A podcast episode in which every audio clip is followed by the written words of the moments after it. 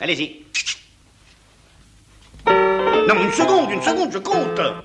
Alors, 3, 4. On ne parle pas la bouche pleine.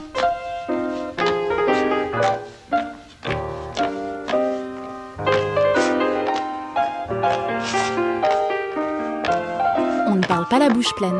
Une émission d'Alain Kruger. Sortez. Là-haut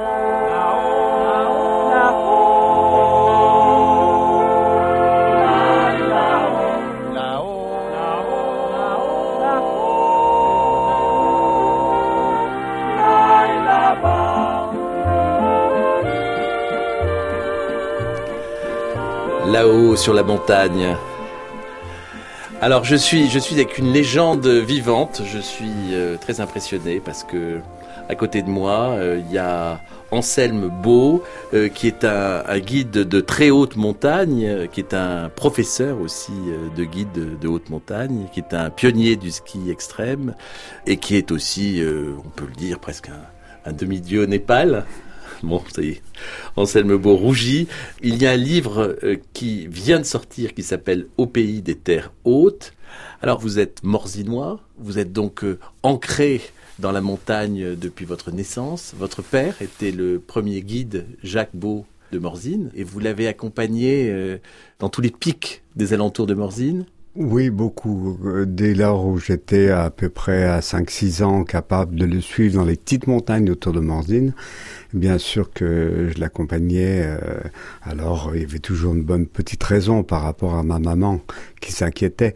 Euh, oh, mais le petit va venir, il portera la gourde du client, là, ça ira bien. Alors, euh, d'année en année, ben, j'ai réussi à gravir bien sûr toutes les cimes euh, aux alentours, avec euh, bien sûr à chaque fois que je voyais le Mont Blanc euh, au lointain, au-dessus de Chamonix, j'étais complètement excité et j'étais sûr très très jeune d'avoir à affronter bientôt toute la formation technique et puis d'arriver à, à faire de ma vie une vie de guide tout simplement. Ce guide a besoin de se nourrir, euh, de boire et de s'alimenter pendant ses expéditions.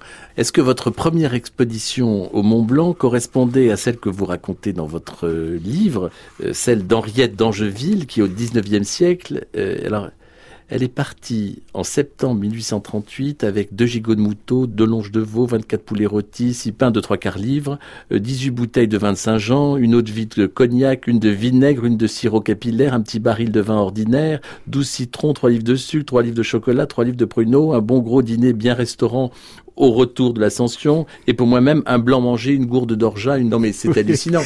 Oui, effectivement, mais presque 200, enfin en tous les cas 150 années après, nos expéditions au Népal ressemblent étrangement, parce que bien sûr que ça fait vivre les gens du, du coin, euh, on, a, on les appelle les Sherpas, parce que ce sont, sont les plus connus au Népal, mais euh, quand on partait en expédition il y a 30-40 ans, euh, un peu moins maintenant, avec des expéditions relativement lourdes, on avait jusqu'à 500 porteurs. Donc ça, c'est pour euh, traverser les, les vallées qui nous amènent euh, au camp de base.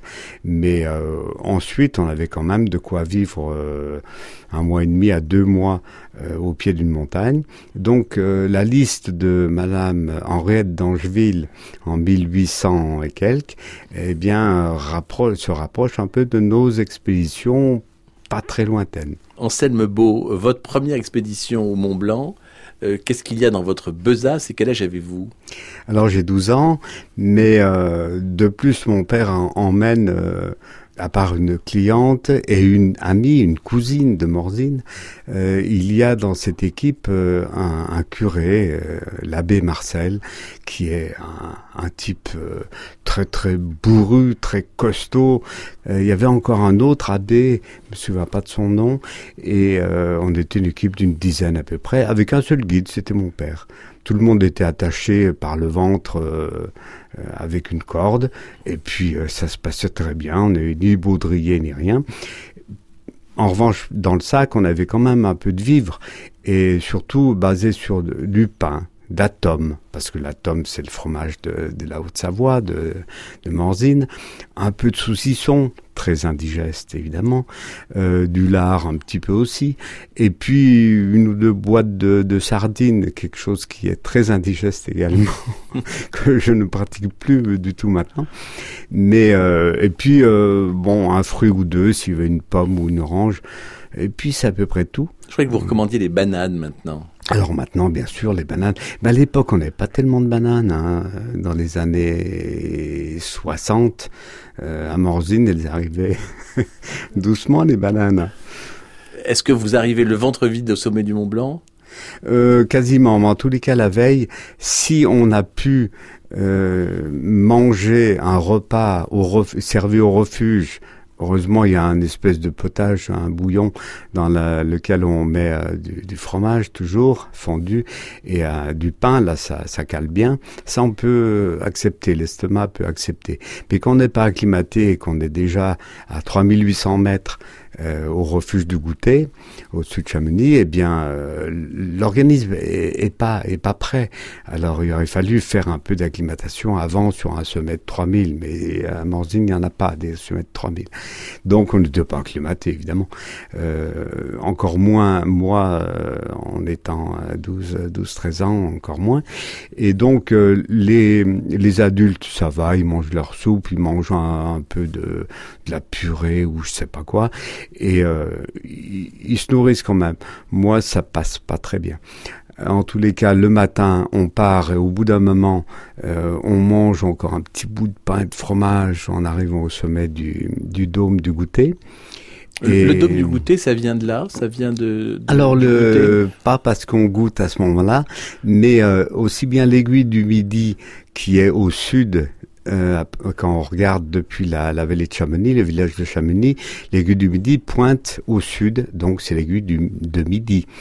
Euh, plus à droite, euh, vers l'ouest, on a un dôme tout blanc, à droite du Mont Blanc, et qui est nommé tout simplement l'aiguille du goûter, parce que c'est à 4 heures que le soleil passe là-haut, donc c'est le, le, moment de goûter. Voilà comment sont nommées les, les montagnes généralement dans les vallées. Alors, euh, au sommet du Mont Blanc, ben, j'ai dû manger euh, un petit morceau de cake avec des euh, fruits, des fruits confits que maman nous avait mis dans le sac. Et puis, malheureusement, une chose à jamais faire, le, bon curé Marcel, l'abbé Marcel, il a dit à mon père, bah, sors l'agneau, c'est-à-dire l'eau de vie. Il y en a une petite fiole tout le temps pour les clients dans le sac. Sors l'agneau et puis donne-en avec un sucre, donne-en un sucre au petit, ça lui fera du bien. Et alors, ça lui a fait du bien bah, Évidemment, quand je suis descendu avec la fatigue et l'attitude, j'ai tout répandu, ce que j'avais euh, un peu mangé euh, dans la neige, évidemment. Donc, ce n'est pas un conseil euh, non. Hein, non, non. si, à, à, la rigueur, on a bien l'habitude, nous guides, de boire un bon coup de rouge le soir euh, en même temps que le dîner, parce que ça, ça fait dormir, voire même deux coups de rouge maintenant quand on est adulte, parce que ça aide à dormir. Faut pas boire du blanc, ça énerve.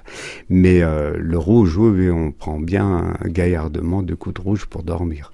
Et vous, vous avez un, un truc que vous conseillez aux marcheurs, c'est de manger des pruneaux. Alors le pruneau, il faut évidemment garder le pruneau avec noyau parce que quand on veut pas trop boire, euh, d'accord, il faut boire en montagne, mais il faut porter aussi dans ce cas-là. Alors, euh, pour éviter d'avoir trop soif, on mange le pruneau avec, euh, bien sûr, plaisir, mais on garde surtout le noyau que l'on suce pendant toute la journée. On n'a jamais soif. Alors, si le Mont Blanc, c'est le sommet de, de l'Europe occidentale, il y a un plus haut sommet d'Europe en Russie? Oui, dans le Caucase. Donc, on est au sommet du Mont Elbrouz à 5600 mètres et des brouettes, 5642 mètres. Enfin, j'ai remarqué que les, les altitudes des, des, plus hauts sommets se modifiaient. Et alors là, est-ce que l'alimentation est différente? Est-ce que le fait de passer de 4800 mètres à 5600 mètres, ça change quelque chose? Euh, Oui, ça change déjà. Alors on, on, a une nourriture qui est basée quand même sur le, les choses un petit peu concentrées, mais avec une base de thé chaud euh, dans un thermos tout le temps. C'est vital, c'est indispensable. Et puis des choses sucrées. Des choses sucrées en expédition, au bout de quelques jours, on en a un petit peu euh, plein le... La, on, peut plus tellement digérer tout ça et on a envie de manger du, du salé. Donc euh, des expés qui sont un petit peu plus longs que comme à l'Elbrus, c'est 5-6 jours on, mange la veille dans l'espèce de, de, refuge qu'il y a. C'est une succession d'abris euh, en tôle. Euh, c'est russe, quoi. Donc c'est froid, très très froid. Alors on se réchauffe avec un bouillon. Et puis le reste, on, vraiment, on mange pas tellement quand même. Et mais on mange pas tellement parce qu'on n'a pas faim, euh, parce qu'on n'a pas en envie d'être malade parce que on n'est pas du tout acclimaté Ben on n'est pas acclimaté, c'est ça le problème. Et euh, dès lors où on est acclimaté, à nouveau, au bout de à peu près dix jours euh, où l'on est à peu près à 5000 mètres, on est pratiquement en bon état, comme à 3000 mètres euh, tout en bas ou dans la vallée. Et là, on peut commencer à manger correctement. Mais là, ce sont des sommets qui sont pas hyper hauts, donc euh, on, a une période qui, qui dure entre 6 et 12 jours maximum, si le temps est pas beau. Est-ce que chaque euh, membre de l'expédition transporte sa nourriture?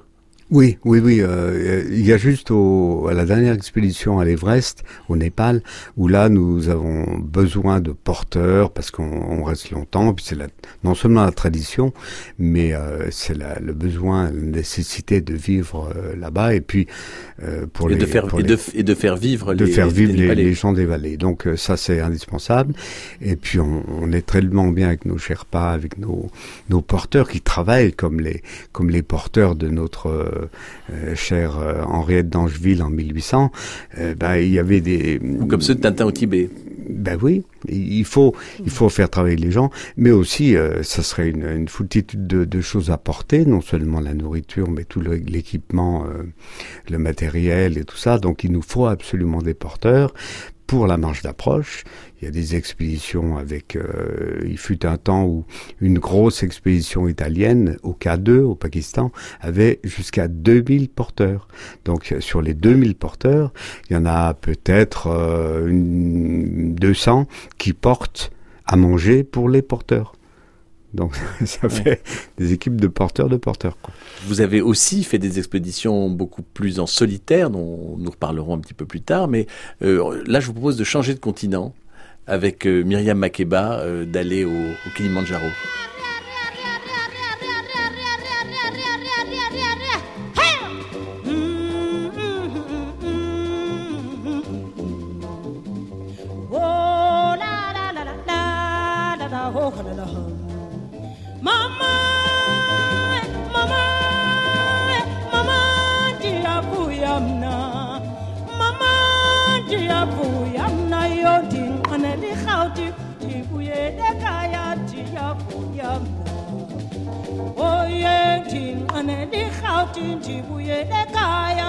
Sur France Culture, on ne parle pas la bouche pleine avec Alain Kruger.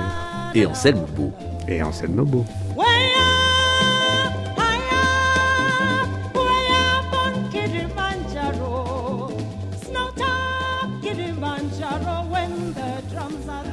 Alors nous, sommes au pied du Kilimandjaro, Anselme Beau. Vous avez escaladé cette montagne? Alors oui, nous l'avons gravé aussi avec notre équipe de, Belges. Mais de plus, on avait dans, les Belges un, type formidable qui est un unijambiste. C'est un unijambiste, en fait, il a eu la, la jambe coupée parce qu'il avait une leucémie à 10 ans il s'est vu avec une jambe en moins. On a fait un début de la route euh, Chamonix-Zermatt. On a fait l'ascension du Mont Blanc au sommet, la descente de la face nord à ski. Alors, au Kilimanjaro, le but, c'était aussi de monter notre, euh, notre ami euh, là-haut en même temps que les autres Belges. Alors, on a pris une voie un petit peu plus difficile que la voie normale que l'on appelle la voie Coca-Cola. Euh, Pourquoi bah, Parce C'est que des Américains de, de, tout le monde, Ah. avec plein de, j'imagine, de bouteilles de coke euh, tout le long de la route, je sais pas. Nous, on a fait la voie machamée, c'est un petit peu plus dur, on met les mains quand même, on escalade un petit peu. Et pareil, sans beaucoup d'acclimatation, euh, c'était pas si facile. Mais euh, on- malgré qu'on qu'on ait à monter pratiquement toute la nuit avec la frontale, lui s'en est bien sorti. Il a été extraordinaire. Anselme Beau, euh, cette expédition se fait dans quel euh, régime alimentaire? Alors, euh, à chaque fois, on essaye de se de co- conformer au, au pays que l'on traverse. Là-bas, on va manger, bien sûr, dans le bas les deux ou trois premiers jours que l'on commence à gravir le Kilimanjaro. On mangera. euh, Il y a quelqu'un qui nous accompagne, qui nous fait un petit peu euh, cuire des légumes, des choses comme ça, un peu de viande. Enfin, des, on, on emmène du, des produits lyophilisés mais euh, ils sont de mieux en mieux, c'est vrai. Il y a 40 ans, c'était infect. Maintenant, ça commence à être bien. Puisque... Qu'est-ce qu'il y a dans ces... Dans ces c'est de la nourriture de, de spationautes c'est... Oui, c'est un petit peu ça. Soit ce sont des plats cuisinés, mais là on les emmène pas parce que c'est un petit peu lourd malgré tout. Soit ce sont des, des plats euh, dans des sachets, on met de l'eau chaude et puis ça gonfle et puis voilà. Et c'est pas trop mauvais maintenant. C'est- correct. Et une fois encore, on a faim?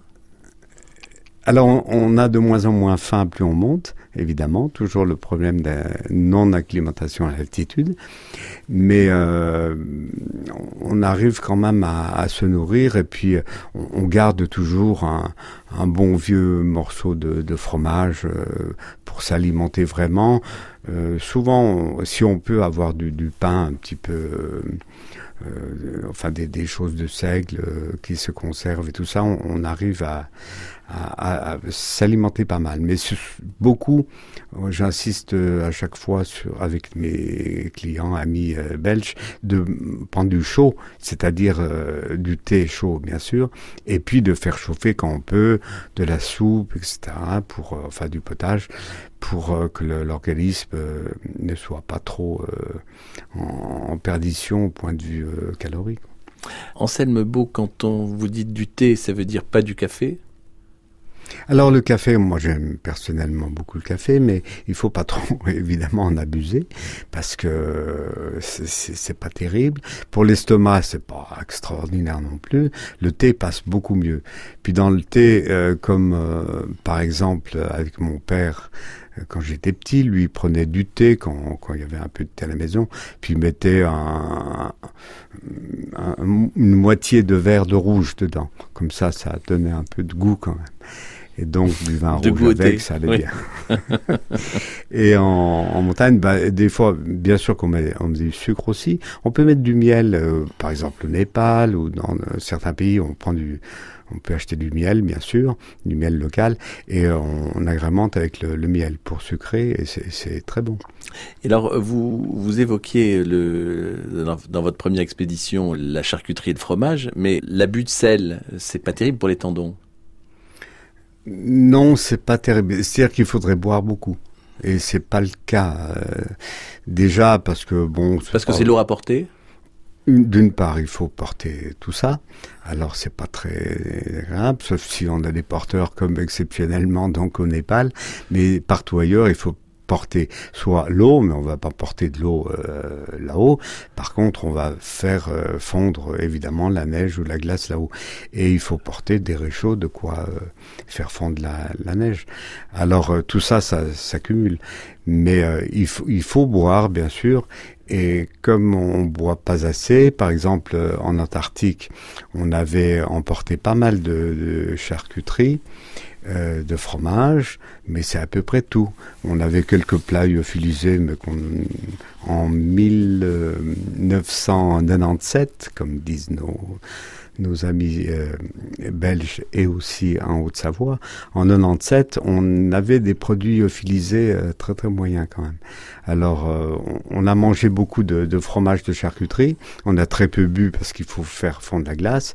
Et puis euh, après, je me suis retrouvé avec des tendinites, euh, au tendon d'Achille, euh, quelques temps après. Quoi. Alors ça, c'était au, mont euh, Vinson, en, Antarctique.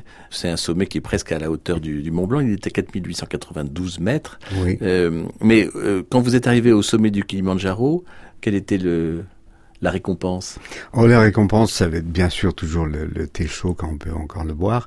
Et puis sinon, ça peut être un bout de chocolat, un bout, des, choses comme ça, un peu sucrées quand même, parce qu'on sait que il faut, il faut encore de l'énergie pour descendre de cette très haute montagne. Euh, on a mis trois jours pour la gravir, mais en un jour, on doit être en bas pratiquement parce que ça nous évite bien sûr de monter euh, à un autre campement. Les trois premiers jours, euh, on est monté dans un itinéraire où on avait un ou deux porteurs locaux euh, qui nous aidaient à monter les, bien sûr les vivres et puis euh, les tentes. Mais à partir du moment où on allait au sommet, on laissait les tentes aux porteurs, aux deux trois porteurs qui étaient avec nous, qui nous acheminaient tout ça directement en bas euh, au départ de la montagne.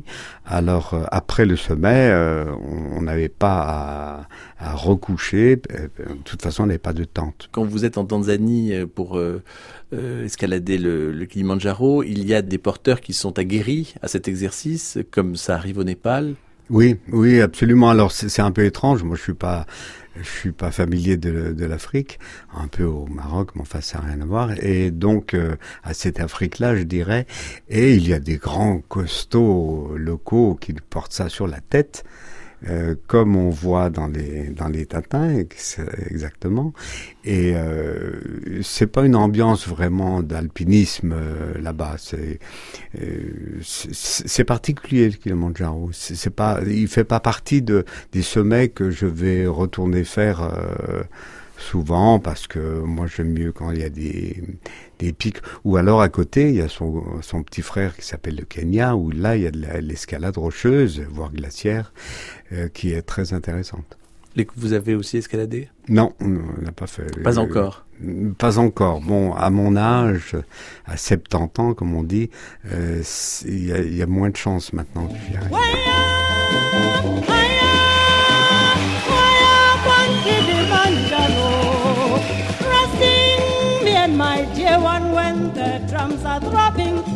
go out hunting Kilimanjaro. Ah, da, da, da, da, da, da, da, oh, da, da. Kilimanjaro.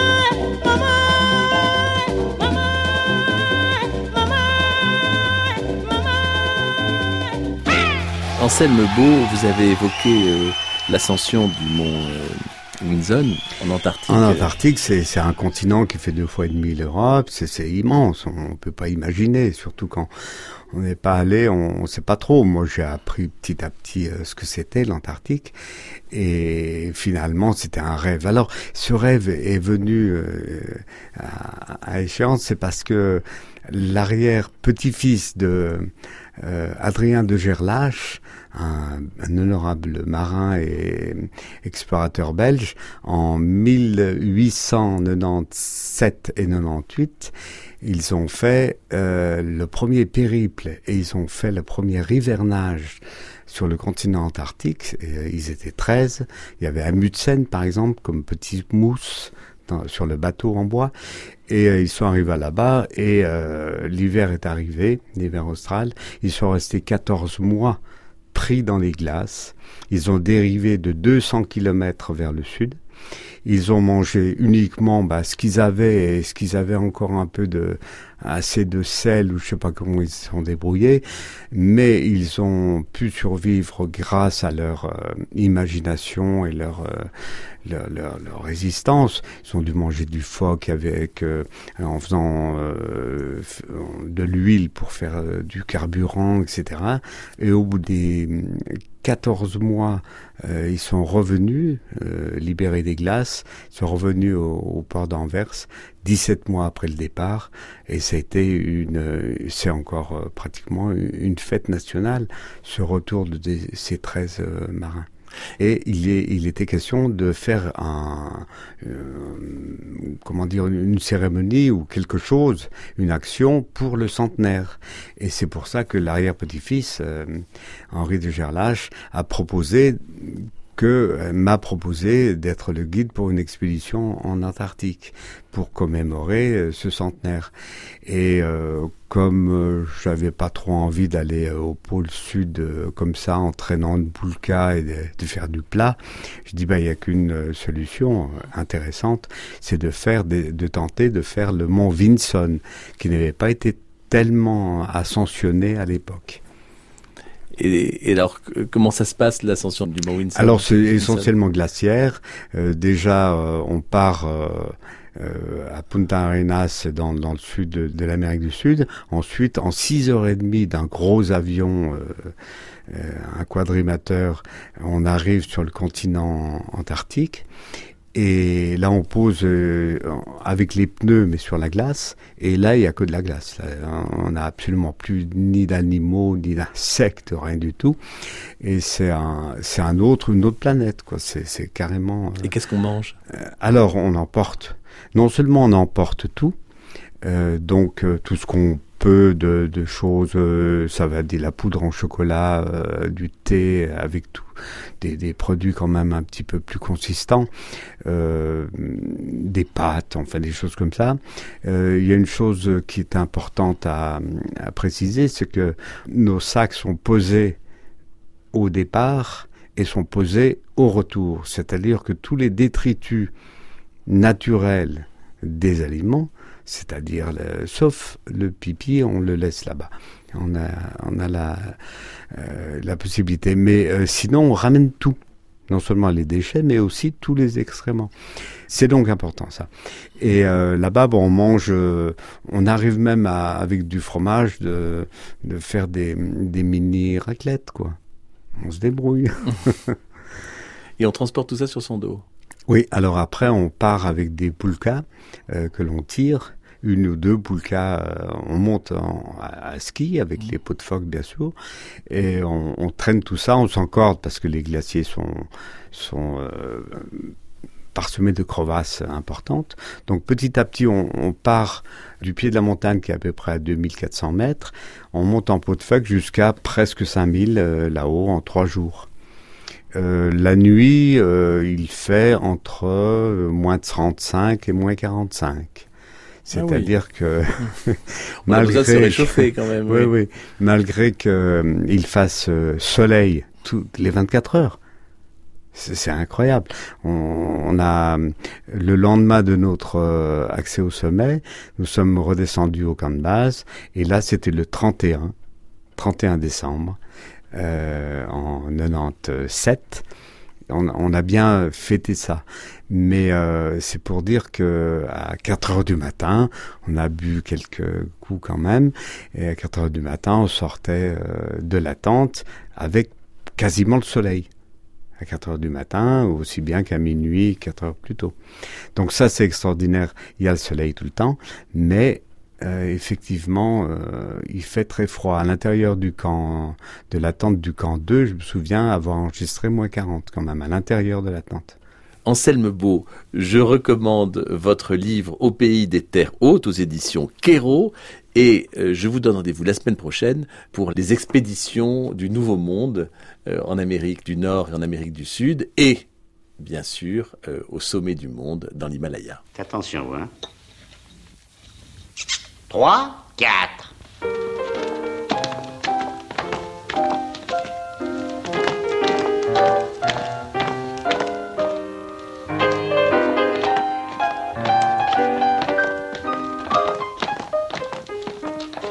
Plié, tendu, la jambe et hop. C'était On ne parle pas la bouche pleine, une émission d'Anna Krugère avec la collaboration de Daphné Abgral, la prise de son est de Pascal Bénard et la mise en onde d'Anne Pérez. Vous pouvez réécouter cette émission euh, aussi longtemps qu'il vous plaira. Euh, vous pouvez aussi euh, la podcaster et dans quelques instants, le journal sur France Culture.